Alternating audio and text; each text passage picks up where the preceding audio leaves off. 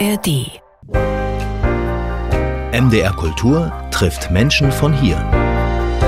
Steckbrief. Und die erste Frage an unseren Gast lautet immer: Name? Johannes Neuer. Johannes Neuer, herzlich willkommen. Geburtstag steht jetzt hier als nächstes. Ja, ich bin 1976 geboren, im Januar, am 15. Januar, den ich auch mit Martin Luther King teile zum Beispiel. Aha, ein Steinbock. Auch richtig. Geburtsort Buchen, Odenwald, habe ich Ihnen jetzt weggenommen. Profession? Ich bin jetzt ganz neu, seit 1. August, der Direktor der Deutschen Nationalbibliothek in Leipzig. Was treibt Sie an? Was mich antreibt, ist, Bibliotheken Menschen näher zu bringen, Bibliotheken zu öffnen, einfacher zu machen, damit Menschen diese nutzen, damit mehr Menschen diese nutzen, um Dinge zu entdecken, sich neu entdecken, neue Wege gehen und auch ganz wichtig neue Werke und neues Wissen schaffen. Welche Musik hat jüngst berührt? Ein Interpret und seine Musik berührt mich ganz besonders in letzter Zeit. Das ist der in Japan geborene Bassist Moto Fukushima. Mhm. Und es geht auf eine Begegnung mit ihm und seiner Gruppe House of Waters zurück, die ich vor etwa zehn Jahren in der New Yorker Subway, also der U-Bahn von New York hatte, mhm. wo sie einfach mit drei Musikern irgendwo musiziert haben. Ich glaube, es war im Herald Square, 34. Straße bei Macy's. Und da bin ich einfach ganz lange stehen geblieben, habe mir auch eine CD gekauft und folge ihm seitdem immer wieder. Und auf Instagram postet er einfach kurze Sequenzen seiner Übungspraxis, die ich auch als Bassist natürlich gerne mitnehme. Und außerdem immer mal wieder äh, schöne Sequenzen aus seiner Bühnenpraxis, also Aha, seine Solos. Mhm. Und zuletzt war er auch mit einer anderen Band, die ich sehr liebe, unterwegs mit Snarky Puppy, so einer Big Band, eigentlich eine Musikkollektive aus dem Norden von Texas, die Jazz, Weltmusik und viele andere Stile und Fusion äh, kombiniert. Und er war auch neulich mit äh, Mike Stern, einem Jazzgitarristen aus New York, unterwegs, den ich auch schon äh, persönlich getroffen habe. Sind Sie so Fan, Herr Neuer, dass Sie ihm hinterherreisen zu Konzerten, dass Sie den erleben, wenn es irgendwie geht? Also Seit dem ersten Kontakt im New Yorker Underground tatsächlich nicht. okay. Also ich beschränke mich auf die digitalen Wege im Moment, aber würde natürlich mit allen genannten gerne auch mal wieder ein Konzerterlebnis ja. haben. Wir kriegen schon Hinweise auf die Biografie, die sich hier verbirgt hinter Ihnen, hinter diesem Namen Johannes Neuer als jemand, der lange in New York gelebt hat und auch selbst Musik studiert hat. Aber zunächst zum Steckbrief. Welches Buch hat zuletzt bewegt, ist hier die nächste Frage. Ja, also ich lese Bücher in der deutschen Sprache, aber auch in englischer Sprache. Das hat mehrere Gründe, weil manchmal einfach im Original das doch treffender rübergebracht wird. Und eines der Bücher und ich lese oft Bücher mit Bezug zu Musik. Ich liebe auch Biografien. Da ist ein Buch von dem amerikanischen Pianisten Jeremy Denk und das heißt Every Good Boy Does Fine. Das ist eine kurze ähm, Phrase, die äh, im Prinzip die Notenlinien des Notenschlüssels darstellen, damit man Every sich das besser. Good boy does fine. Ja, genau. Also E B. Äh, nee, ähm, E.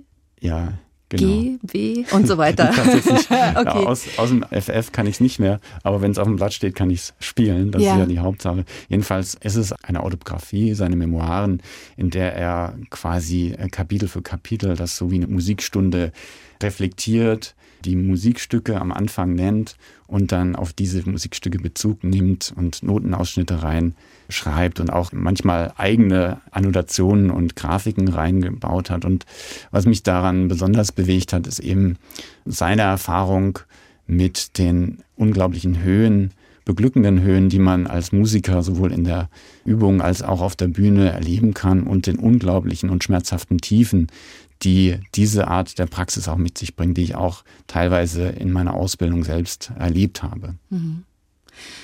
Wie beginnt der Tag? Also mein Wecker geht um 7 Uhr und das Erste, was ich mache, ist zu meinem Telefon zu greifen und E-Mails zu lesen, auch die Nachrichten kurz zu scannen. Dann mache ich Dehnübungen und Kraftübungen einfach mit meinem eigenen Körpergewicht auf einer Yogamatte. Ähm, das ist so ein Ausgleich zu meinem anderen Sport, dem Rennrad. Da muss man einfach auch flexibel bleiben, damit es nach dem Rennradfahren nicht so weh tut.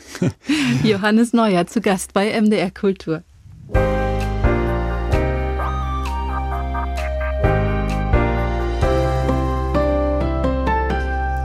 Habe ja hier auf dem Zettel, Herr Neuer, dass Sie Medien- und Kommunikationswissenschaftler sind. Aber eigentlich, also ich habe Ihren Lebenslauf auch hier liegen und werde nicht den Versuch machen, da irgendwie zusammenzufassen, weil der umfasst neun Seiten.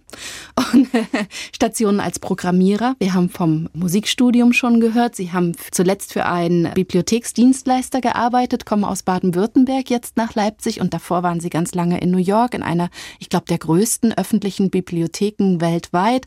Und das wird immer noch nicht gerecht all dem, was in Ihrem Leben bisher offenbar so passiert ist. Gibt es noch was Wichtiges, wo Sie sagen würden, also das gehört rein in die Stunde, das müssen wir erwähnen, weil spielt eine Rolle jetzt für das, was ich in Leipzig mache? Also ich glaube, es ist ein Amalgam aus allem. Mhm. Also das ist auch, was ich rückblickend und jetzt erst in den letzten Jahren auch begreife, ist, dass alle verschiedenen Erfahrungen, die ich gemacht habe, an den verschiedenen Orten, in denen ich gearbeitet habe, ich habe an sieben verschiedenen Orten und Städten gearbeitet in den USA und auch Deutschland.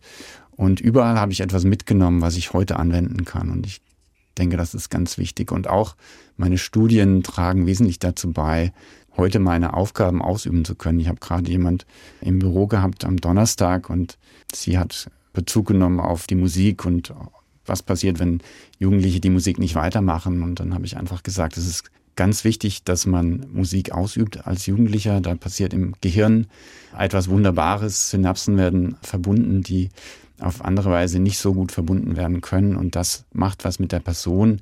Man lernt auch, wie man Probleme angeht, wie man sie in Einzelpunkte auseinandernimmt, die einzelnen Phrasen übt und wieder zusammensetzt, um dann ein Ganzes draus zu machen. Entweder als Solist oder dann sogar mit einer Gruppe oder gar einem Orchester. Und mhm. Das sind Erfahrungen, die jetzt im beruflichen Leben jeden Tag auch von mir gefordert werden. Das kann man so gar nicht in einen Lebenslauf schreiben, dieses Amalgam, wie Sie das gerade genannt haben, aber es wird fühlbar hier. Sie leiten jetzt seit 1. August als Direktor die Deutsche Nationalbibliothek in Leipzig, also als Stellvertreter des Generaldirektors auch. Im Jahr 111 der Bibliothek sind Sie gekommen, sehr besonders und treten die Nachfolge von Michael Fernau an, der nach 15 Jahren im Amt in den Ruhestand getreten ist. Haben Sie denn schon einen Lieblingsort in Leipzig, weit gereist wie Sie sind? Ja, das habe ich tatsächlich. Also in Leipzig ist es der geisteswissenschaftliche Lesesaal. Das ist der Hauptlesesaal im Gründungsgebäude. Der ist im ersten OG. Ist das der mit Früh. dieser Glasdecke? Da gibt es ähm, doch so eine wunderschöne, ja, genau, so eine ornamentale Glasdecke. Ja, genau. Also das ist, das ist der Hauptlesesaal, der diese wunderbaren Holzmöbel hat, Holzschreibtische mit diesen grünen Lampen die ein wunderbares Licht, ein warmes Licht abstrahlen und außenrum natürlich in Holz getäfelt mit der Handbibliothek und darum die Wappen der Städte, die mit dem Börsenverein der deutschen Buchhändler, wie es damals hieß, die Deutsche Nationalbibliothek am 3. Oktober 1912 gegründet haben. Und genau diesen Tag haben wir nämlich jetzt am vergangenen Dienstag gefeiert mhm. mit über 500 Menschen, die in die Nationalbibliothek gekommen sind. Viele junge Menschen auch, denn das war auch der Maustag, den wir jedes Jahr feiern, wo wir einfach vielen Kindern auf einer Führung, wo nur Kinder mit dürfen, die Eltern müssen sich anderweitig beschäftigen, unsere Schätze gezeigt haben, unsere geheimen Orte und hoffentlich dazu inspiriert haben, dass sie in Zukunft auch was mit Medien machen und vielleicht wie ich vorhin schon sagte, neue Dinge entdecken und vor allem neues Wissen schaffen und vielleicht Wissenschaftler werden. Oh, ist so viel zum Anknüpfen drin in dem, was Sie erzählen. Ich, ich nehme mal das Stichwort Medien auf. Wir hatten interessanterweise im MDR Kultur Fragebogen mal eine Frage, die es nicht mehr gibt. Wir gehen da ja auch immer ein bisschen mit der Zeit und ändern den und passen die Fragen so ein bisschen an. Aber hier gibt es eine, die ich Ihnen ganz gerne nochmal vorlegen möchte. Und die lautet, welches Buch steht oben links im Bücherregal? Haben Sie darauf noch eine Antwort? Gibt's, ich habe mehrere Bücherregale. Bücherregal? ja. Also das weiß ich nicht. Nein. Sie haben vorhin von so vielen Sachbüchern erzählt, die Sie lesen. Lesen Sie dann auch Romane? Ganz, ganz wenig tatsächlich. Kaum Belletristik, Nein. ja? Sachliteratur? Also Sachliteratur ist, ist wirklich meins. Also ich lese im Moment auch ein Buch von Hartmut Rosa, eine kleine Soziologie des Heavy Metals. Der berühmte Soziologe genau. aus Jena. Genau. Resonanz, und, das große Werk. Ja. Genau. ja. Und, und, was, was lernt man jetzt aus dem? Es ist ähm, quasi eine Perspektive auf seine eigene Erfahrung mit der Musik des Heavy Metals und natürlich den Menschen, die dieser Musik zugeneigt sind, zu denen ich auch gehöre, neben der klassischen Musik und Jazz und anderen Dingen. Johannes Neuer zu Gast bei MDR Kultur. Eigentlich sind wir noch beim Einstieg in diese Stunde. Wir wollen heute reden über alles, was Sie an der Deutschen Nationalbibliothek in Leipzig vorhaben. Wir wollen reden, wir haben viel vor, über die Bedeutung von Bibliotheken heute und wie man das gesammelte Wissen darin möglichst vielen Menschen zugänglich macht, vor welchen Herausforderungen die Häuser nach ihrer Erfahrung auch stehen, die verschiedenen Bibliotheken, die es so gibt, von Wissenschaft bis öffentlich, von One-Person-Library in Annaberg, Buchholz bis zu den großen Leuchtturmhäusern wie Sie jetzt eins führen. Wir wollen wissen, welche Erfahrungen Sie gemacht haben in New York und darüber hinaus Ihr Blick auf dieses Haus, auf Mitteldeutschland, auf die Leipziger Buchmesse und wir wollen Sie ein bisschen kennenlernen. Haben wir vielleicht auch schon ein bisschen was davon geschafft. Herr Neuer, wenn wir zunächst mal auf Ihr Haus gucken, die Deutsche Nationalbibliothek sammelt, dokumentiert und archiviert alle Werke in Schrift und Ton, so heißt es, die seit 1913 in Deutschland veröffentlicht wurden. Aber nicht nur das, sie sammelt auch alles, was weltweit über Deutschland veröffentlicht wurde und alles, was in deutscher Sprache veröffentlicht wurde. Wie viele Medien besitzt denn Ihr Haus? Also im Moment sind wir bei 46 Millionen Medien. Das sind nicht nur analoge Medien, sondern auch viel digitale Medien. Im Moment sind wir schon bei 12,3 Millionen digitalen Medien. Und das Wachstum der digitalen Medien ist exponentiell, kann man sagen. Und jedes Jahr kommen da sehr viel dazu. Alleine an Medien kommen jeden Tag 10.600 dazu. Davon etwa sind 6.500 sogenannte Netzpublikationen, also die digitalen Publikationen, die ich eben genannt hatte. Das muss alles verwaltet werden und natürlich gibt es den Anspruch, das dann eben auch möglichst leicht und zugänglich der Öffentlichkeit zur Verfügung zu stellen. Da kommen noch die Noten dazu, das haben wir noch gar nicht erwähnt. Alle in Deutschland veröffentlichten Notenausgaben und Musikpublikationen und Produktionen, die werden auch gesammelt in Leipzig. Was gibt es darüber hinaus, neben diesen Zahlen und Fakten über die Deutsche Nationalbibliothek zu wissen und zu verstehen, um zu begreifen, was das für eine Institution ist? Also wir verstehen uns als Gedächtnis der Nation und ein Spiegel der Gesellschaft. Und es ist ganz wichtig, dass wir eben, wie Sie sagen, alles sammeln und zwar das ohne Wertung. Und dass jede Person, die ein Forschungsanliegen hat, sie muss allerdings 18 Jahre alt sein, bei uns zu Gast sein kann und die Bibliothek nutzen kann. Aber das muss bislang eben noch vor Ort geschehen. Würden Sie Zeitschriften sammeln, die bei der Leipziger Buchmesse von der Teilnahme ausgeschlossen wurden? Ja, wir, wir sammeln auch Zeitschriften mhm. und natürlich auch wertefrei in dem Fall. Ja. Mhm. Was wissen Sie heute über das Haus, das Sie vor zwei Monaten, als Sie angefangen haben, noch nicht wussten? Das ist eine sehr gute Frage. Ich lerne jeden Tag so viel dazu, dass diese Frage gar nicht so leicht zu beantworten ist. Da kann ich jetzt spontan auch keinen einzelnen Fakt nennen. Wir haben ja noch ein bisschen ja, Zeit. Wenn genau, Ihnen noch was einfällt, kommen wir darauf zurück. Genau, ja? gerne. Deutsche Nationalbibliothek heißt ja auch nicht nur Leipzig, sondern da ist auch noch dabei das Deutsche Exilarchiv in Frankfurt am Main. Da liegen ganz wichtige Zeugnisse der Zeit 1933 bis 45. Und am Leipziger Standort müssen wir auch noch erwähnen, gibt es noch das Buch- und Schriftmuseum und das Deutsche Musikarchiv. Das klingt alles sehr komplex und sehr, sehr schwer überschaubar und nach einer sehr kleinteiligen Arbeit, die Sie dazu leisten haben. Sie sind jetzt verantwortlich für die strategische Weiterentwicklung, wie es heißt. Und eine ihrer wesentlichen Aufgaben als neuer Direktor ist ja, das zugänglich zu machen. Wir haben es erwähnt. Wenn man danach fragt, Deutschland, dann heißt es immer Open Access. Alles digitalisieren, alles so leicht wie möglich den Leuten zur Verfügung stellen. Wie weit sind wir denn da auf dem Weg, Ihr Haus und Bibliotheken allgemein? Also ich glaube, wir sind auf einem guten Weg, aber wir haben noch viel Luft nach oben. Wir sind in der Digitalisierung auch schon weit vorangekommen. Das haben wir ja auch eben besprochen. Wir sammeln digital nativ schon und das mehrheitlich der Medieneingang ist sehr digital und auch unsere Geschäftsgänge sind sehr digital. Aber natürlich gibt es auch da Einschränkungen. Ich habe ja vorhin schon die Lesesäle erwähnt und tatsächlich, wenn Sie unsere Daten, also unsere Sammlungen digital nutzen wollen, dann müssen Sie eigentlich auch in unsere Lesesäle kommen. Das hat was mit dem Urheberrecht zu tun und Lizenzvereinbarungen mit äh, den Lizenzinhabern. Die Ausnahme bilden da die Inhaltsverzeichnisse, die auch eine ganz wichtige Rolle spielen, um einfach zu wissen, was ist in einem Werk enthalten. Und die werden auch jeden Tag ganz stark abgerufen. Da haben wir jeden Tag etwa 14.000 Abrufe nur von den Inhaltsverzeichnissen. Und wie viele Menschen kommen ins Haus? Da muss ich kurz spickeln. Benutzerinnen pro Tag in Leipzig 120, insgesamt 404. Okay, ein deutlicher Unterschied ja. ja zwischen den Zahlen, die online zugreifen und sich informieren und denjenigen, die dann tatsächlich die Inhalte bei Ihnen im Haus auch lesen. Ja. Also würde ich sagen, der Weg ist doch noch ganz weit. zu das, Open Access für alle. Das denke ich auch, ja. Mhm. ja. Wenn Sie auf dieses Haus blicken und auf die Aufgaben, die da vor Ihnen liegen, wie ist Ihnen zumute?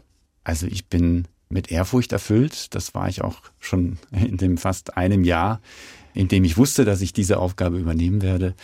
Aber ich freue mich auch auf die Herausforderung und ich glaube, wie wir schon erwähnt haben, ich bin, glaube ich, auch gut vorbereitet auf diese neuen Herausforderungen. Ich habe ja schon viel mit digitalen Medien gearbeitet, ich habe in verschiedenen Aspekten der Medienbuchbranche gearbeitet.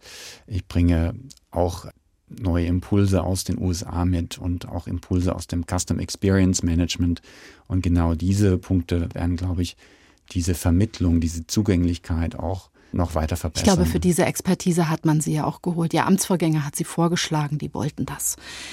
Johannes Neuer zu Gast bei MDR Kultur und wir haben jetzt Musik, die Sie vielleicht freut. Es ist Musik von Moto Fukushima und ich lese hier das Ensemble House of Waters. Ja, Vielen Dank, freue mich drauf. Der Titel heißt Juice.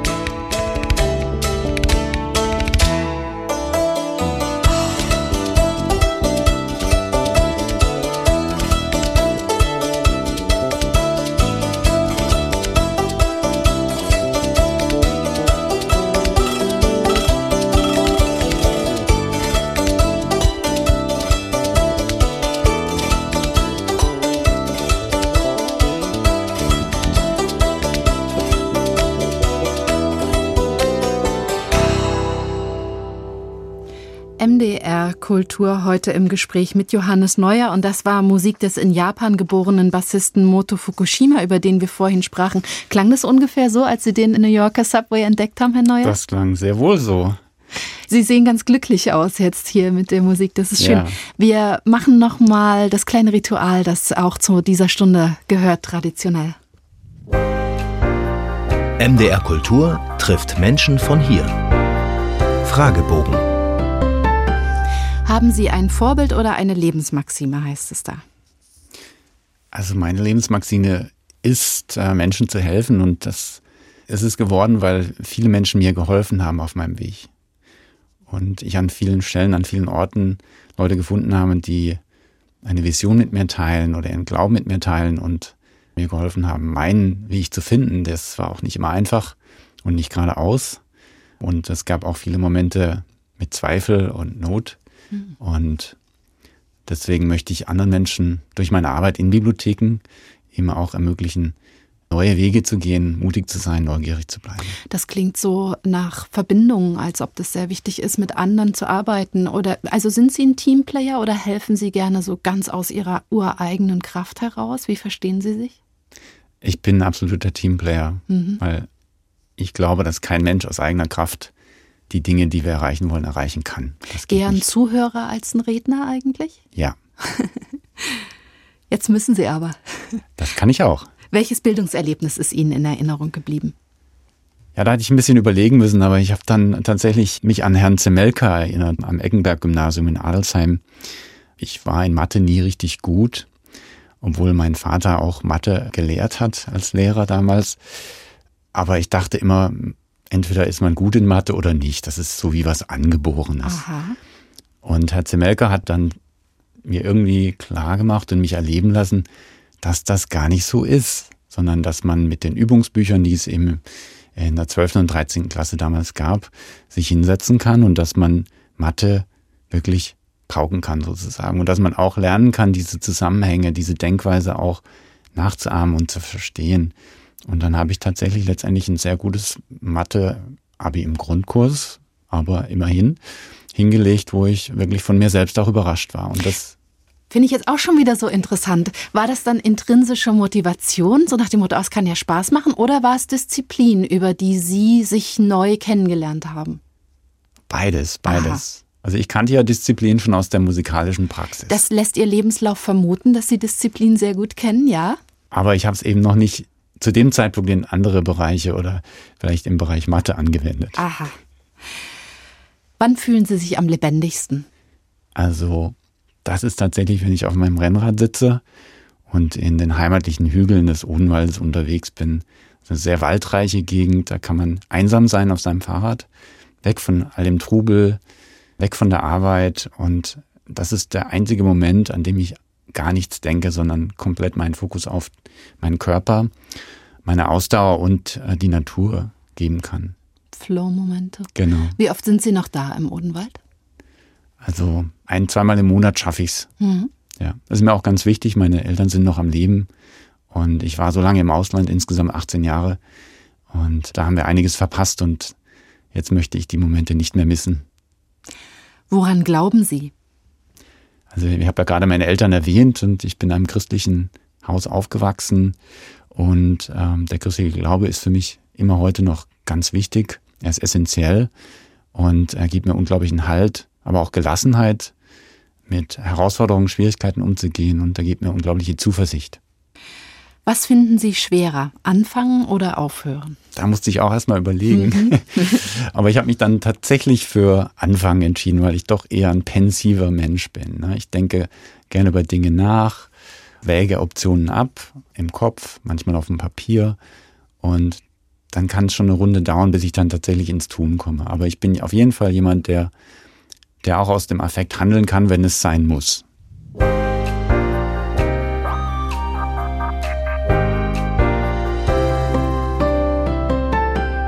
Johannes Neuer, seit August Direktor der Deutschen Nationalbibliothek in Leipzig, dort ständiger Vertreter des Generaldirektors. Sie leiten dieses Haus in Leipzig, sind zuständig, das haben wir schon gesprochen, für die strategische Neuausrichtung und auch für den Erweiterungsbau, den es dort jetzt geben soll, den nächsten, der fünfte in einer Folge. Da werden wir gleich noch drüber sprechen, aber um noch ein bisschen bei Ihnen und Ihrer Biografie zu bleiben.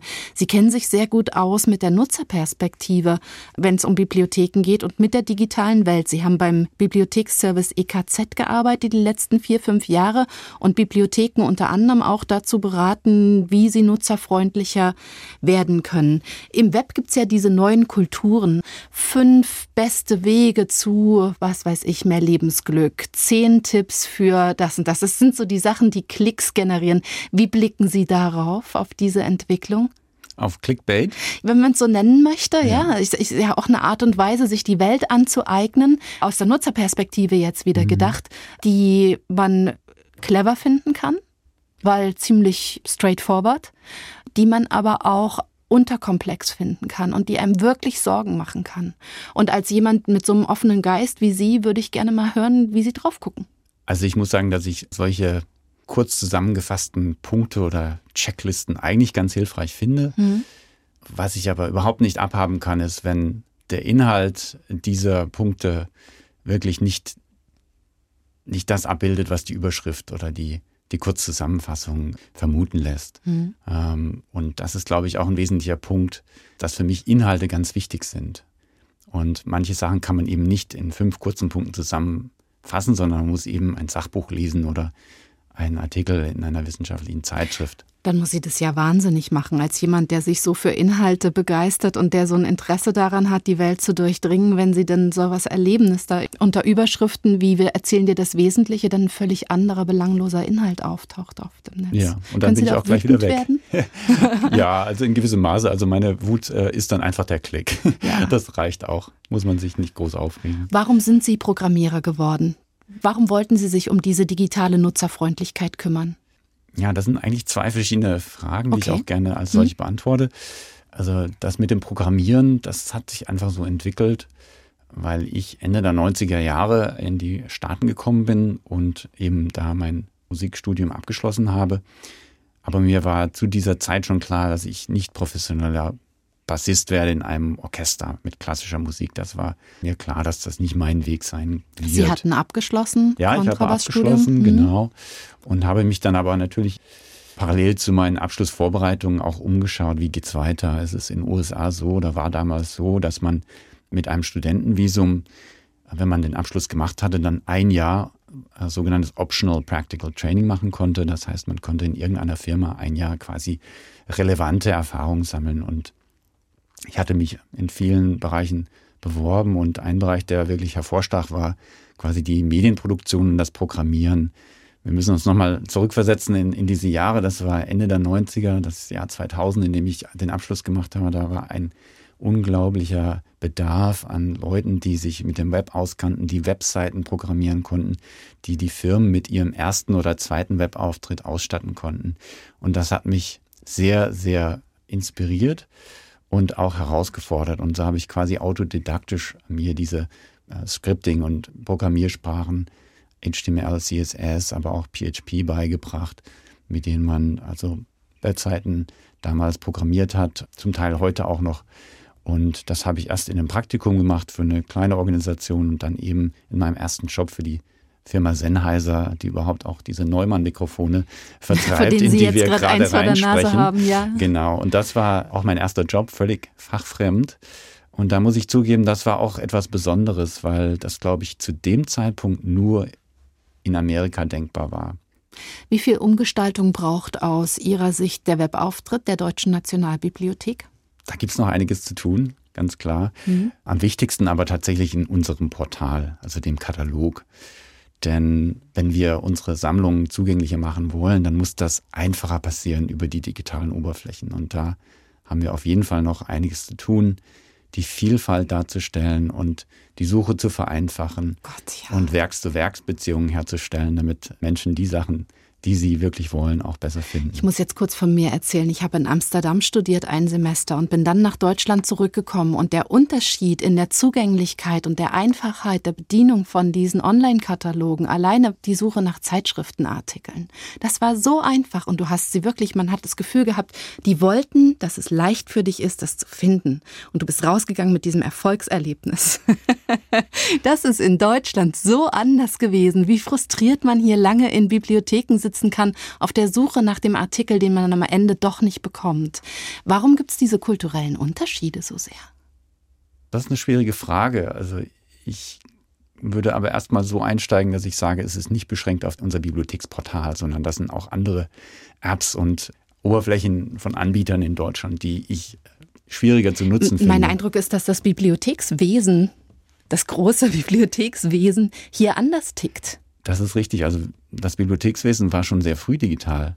Das muss man sich vor Augen halten. Also schon in den 50er, 60er Jahren haben Bibliotheken angefangen, ihre Kataloge zu digitalisieren, diese alten Schübe mit den Karten quasi ähm, in eine Datenbank einzutragen, dass man zumindest Abfragen machen kann, dass man nach Stichworten suchen kann und so weiter. Jetzt weiten wir das aus, dass man auch Volltexte quasi mit KI auch durchforstet und Werksbeziehungen herstellen kann, neue Schlagworte vergeben kann und eben das in einer Geschwindigkeit machen kann, die wir mit Menschen gar nicht stemmen können. Mhm. Und wie ich vorhin gesagt habe, haben wir diesen wahnsinnig hohen Eingang an Netzpublikationen da wäre ein intellektuelles Erschließen ja gar nicht mehr möglich. Ja, da wird die KI ja. zum Helfer der, der Bibliotheken genau. und Verlage in ganz außergewöhnlicher Form. Ja. Ich wollte trotzdem nochmal auf diese Kulturunterschiede hin. Ich hatte so ein Erlebnis mit Menschen, die in den Niederlanden in den Bibliotheksdachverbänden tätig sind und die mir gesagt haben, wissen Sie, Frau Schweder, in den Bibliotheken in den Niederlanden, wir denken gar nicht mehr an Bücher. Alle deutschen Bibliothekare. Was? Nein, wir denken Menschen, sagten die dann. Und eigentlich spielen die Bücher bei uns gar keine große Rolle mehr. Bibliothek als dritter Ort ist ja auch in Deutschland jetzt ein großer Trend. Das ist fast so ein bisschen despektierlich. Es ist das große Ziel, die große Aufgabe der Bibliotheken, so Stakeholder der Zivilgesellschaft zu werden, Orte der Begegnung. Aber ich habe das Gefühl, dass eben dieses Denken vom Menschen her, dass das einfach in einem angloamerikanischen Kontext oder eben auch in einem sehr freiheitlichen Land wie den Niederlanden, sehr liberalen Land, eine andere Rolle spielt. Teilen das auf jeden das? Fall. Oh. Ja, das teile ich. Ähm, ich glaube, es kommt tatsächlich aus der Marktwirtschaft. Denn wenn etwas einfach zu bedienen ist, dann macht man es gerne und dann benutzt man dieses Produkt, ob Ouch. es analog oder digital ist. Ich würde lieber Menschenfreundlichkeit hören, aber also vielleicht ich glaube, es kommt tatsächlich aus dem Kommerz. Ja, okay. Aber wir im Kulturbetrieb haben da natürlich auch daraus gelernt und ähm, ich wurde nicht umsonst der erste Director of Customer Experience der New York Public Library 2015. Die Bibliothek hat einfach auch erkannt, wir, wir müssen uns verändern und zwar nicht nur im Digitalen, sondern wenn ich an Custom Experience oder User Experience denke, dann sind das drei große Bereiche. Das ist zum einen das Gebäude, das muss barrierefrei sein und da haben wir auch noch in Deutschland viel zu tun. Und dann zum Zweiten sind es natürlich die Dienstleistungen, die durch Menschen erbracht werden. Wie freundlich gehe ich mit den Menschen um? Wie hilfsbereit bin ich den Menschen gegenüber? Und das Dritte ist natürlich das Digitale. Wie leicht sind unsere Sammlungen, unsere Dienstleistungen buchbar, abrufbar, auffindbar und nutzbar im digitalen Raum? Und das ist natürlich, wenn man unsere Nutzungszahlen und die Abrufe auf den Webseiten anschaut, ein ganz, ganz wichtiges Thema. Nachdem Sie wieder nach Deutschland zurückgekommen sind, haben Sie dazu auch gearbeitet, unter anderem Kongresse, Fachkongresse dazu organisiert für die verschiedenen Dachverbände, die es da gibt im Bibliothekswesen in Deutschland, waren mit bei einer Strategieinitiative Ihres letzten Arbeitgebers dabei, EKZ-Gruppe 2030 hieß es. Da ging es um Change-Architektur, so heißen halt die Vokabeln, die Erarbeitung neuer Grundwerte in Zusammenarbeit mit den Mitarbeitenden, denn die Menschen in den Bibliotheken sind ja diejenigen, die die Veränderung stemmen müssen. Was sind denn die größten Hürden in deutschen Bibliotheken, in öffentlichen wie in wissenschaftlichen Bibliotheken und in den kleinen, wir haben schon gesagt, Ein-Personen-Bibliotheken in ländlichen Räumen bis hin zu den großen Häusern. Was sind die größten Hürden auf diesem Weg? Also ich glaube, die größte Hürde ist, die Träger davon zu überzeugen, dass eben die Menschen das Wichtigste sind in Bibliotheken und dass wir dieses Bild der Bibliothek als Büchertempel wo sich die Regale bis unter die Decke erstrecken und voll von Büchern sind, dass das nicht mehr das Bild von Bibliotheken ist, das Menschen heute, also das Bild einfach nicht mehr valide ist und dass Menschen andere Dinge von der Bibliothek erwarten, um diese auch nützlich zu finden. Ich glaube, das ist das ganz Große. In den ÖBs stärker noch. Ich glaube, da ist noch viel Überzeugungsarbeit zu leisten. Und da habe ich schon in meiner Arbeit ähm, bei der EKZ gesehen, dass da die Bibliothekarin mit dem Kulturamtsleiter oder mit dem Bürgermeister gerne mal auch in die Niederlande reist oder nach Dänemark, die sehr vorbildliche Bibliotheksarbeit machen und diesen dritten Ort schon richtig leben, um die Überzeugungsarbeit zu leisten, die notwendig ist. Und das Gute ist, dass wir jetzt in Deutschland auch mehr und mehr von diesen dritten Orten haben und jetzt wir auch nicht mehr so weit reisen müssen, um diese Inspiration vorzufinden. Mhm.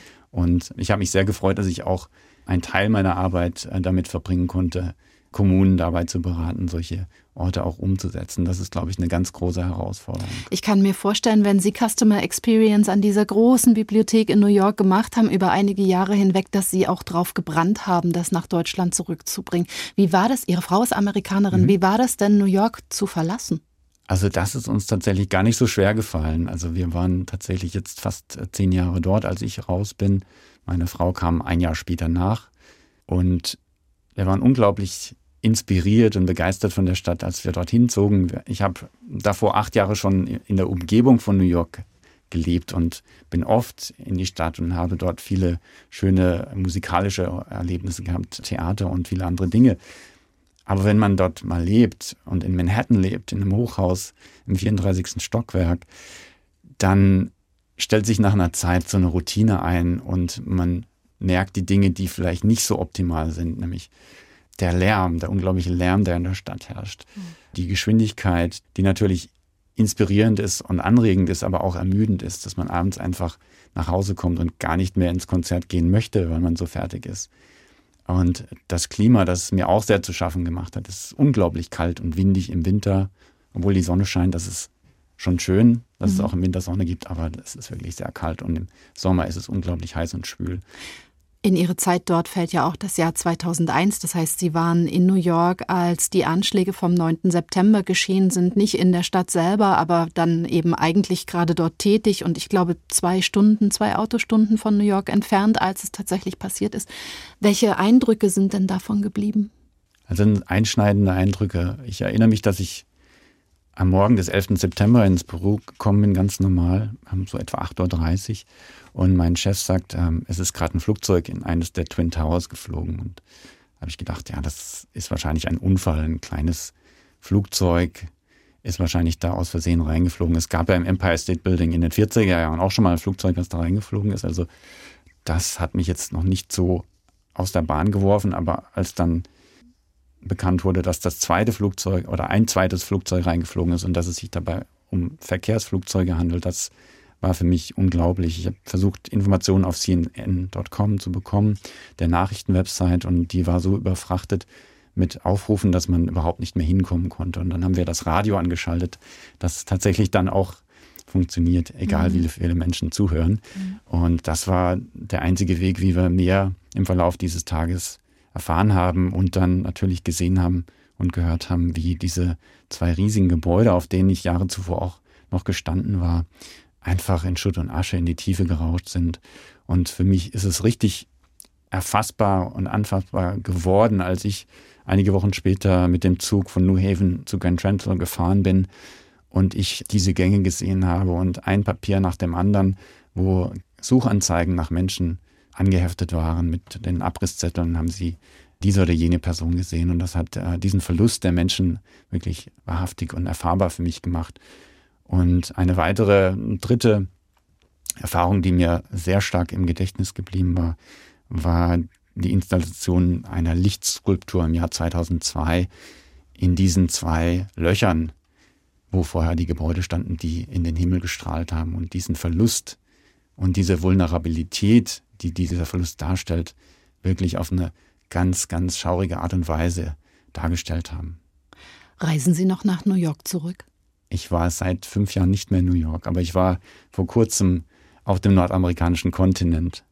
Das in schon. Kanada. Und wenn die Frau Amerikanerin ist, gibt es ja da sicher auch noch Verbindungen, ja, die auch bleiben. Die, die Tochter meiner Frau ist tatsächlich in den USA. Ja. Kanada. Haben Sie sich Bibliotheken angeguckt in Kanada? Das ist richtig. Was ja. haben Sie dabei gelernt? Also wir haben uns besonders Gebäude angeschaut, wo Materialien aufgehoben werden, also Magazine. Weil, wie Sie vorhin erwähnt haben, bin ich ja damit beauftragt, jetzt für die Deutsche Nationalbibliothek in Leipzig den fünften Erweiterungsbau zu bauen und zu betreuen. Wie weit sind Sie mit den Plänen da? Da sind wir jetzt in der äh, Vorplanungsphase. Wir haben jetzt mit den Section Immobilien- und Baumanagement haben wir gerade die finale Projektunterlage in Auftrag gegeben.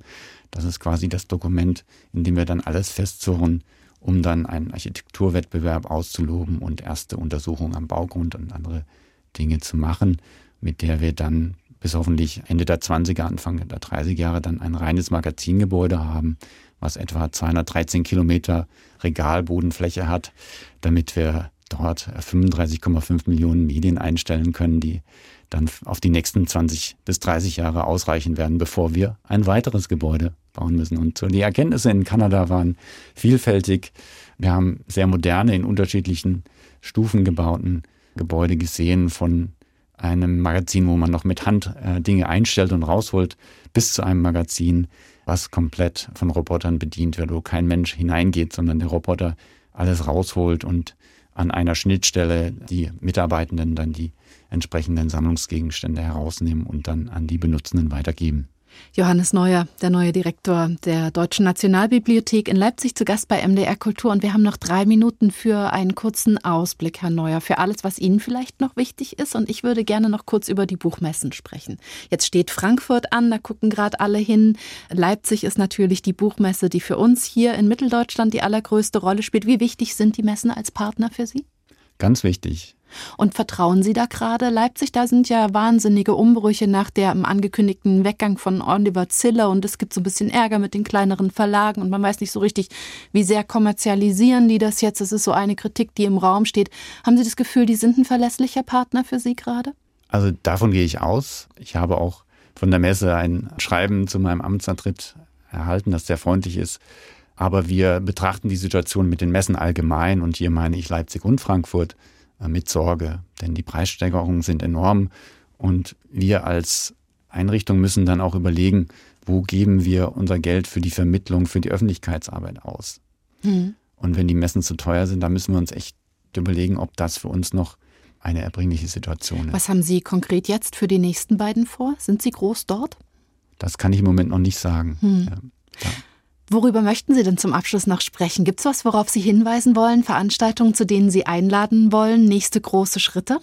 Also ich würde alle Zuhörer einfach bitten, eine Bibliothek zu besuchen in nächster Zeit, wenn sie das nicht schon mal in letzter Zeit getan haben und vielleicht auch einen Benutzerausweis wieder beantragen und die vielfältigen Möglichkeiten nutzen, die in Bibliotheken in Deutschland heutzutage gegeben sind, in analogen Medien, in digitalen Medien, aber auch in Veranstaltungen und auch Kursen. Und mhm. natürlich, wenn Sie noch nicht in der Deutschen Nationalbibliothek in Leipzig waren, dann möchte ich Sie herzlich einladen, diese zu besuchen, vielleicht eine unserer kostenlosen Führungen mitzumachen und natürlich bei mir Hallo zu sagen. 111 Jahre werden da jetzt gerade gefeiert und vielleicht, wenn Sie in den großen Lesesaal gehen, den mit der Glasdecke, dann treffen Sie Johannes Neuer, den neuen Direktor. Das war MDR Kultur trifft. Die Redaktion dieser Sendung hatte Angelika Zapf. Ich bin Ellen Schweder und worauf ich noch hinweisen möchte, ist die kommende Woche. Da haben wir Donata von Perfall zu Gast, eine ganz entscheidende Person, wenn es um das Silbersalz-Festival geht. Das große Wissenschafts- und Medienevent in Halle, das bald stattfindet wieder.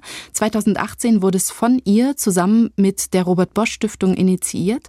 Donate von Perfall ist seit 2004 Direktorin der international renommierten Weiterbildungsstätte Documentary Campus und mit ihr wird zu reden sein über die Festivalausgabe 23 ab 25. Oktober dann, über dieses Motto, das da drüber steht, ich sehe was, was du nicht siehst und über das Powerhouse, das der MDR als Medienpartner dort mit aufmacht, in dem nicht nur Silbersalz und Documentary Campus, sondern auch noch der Filmmakers Congress stattfindet.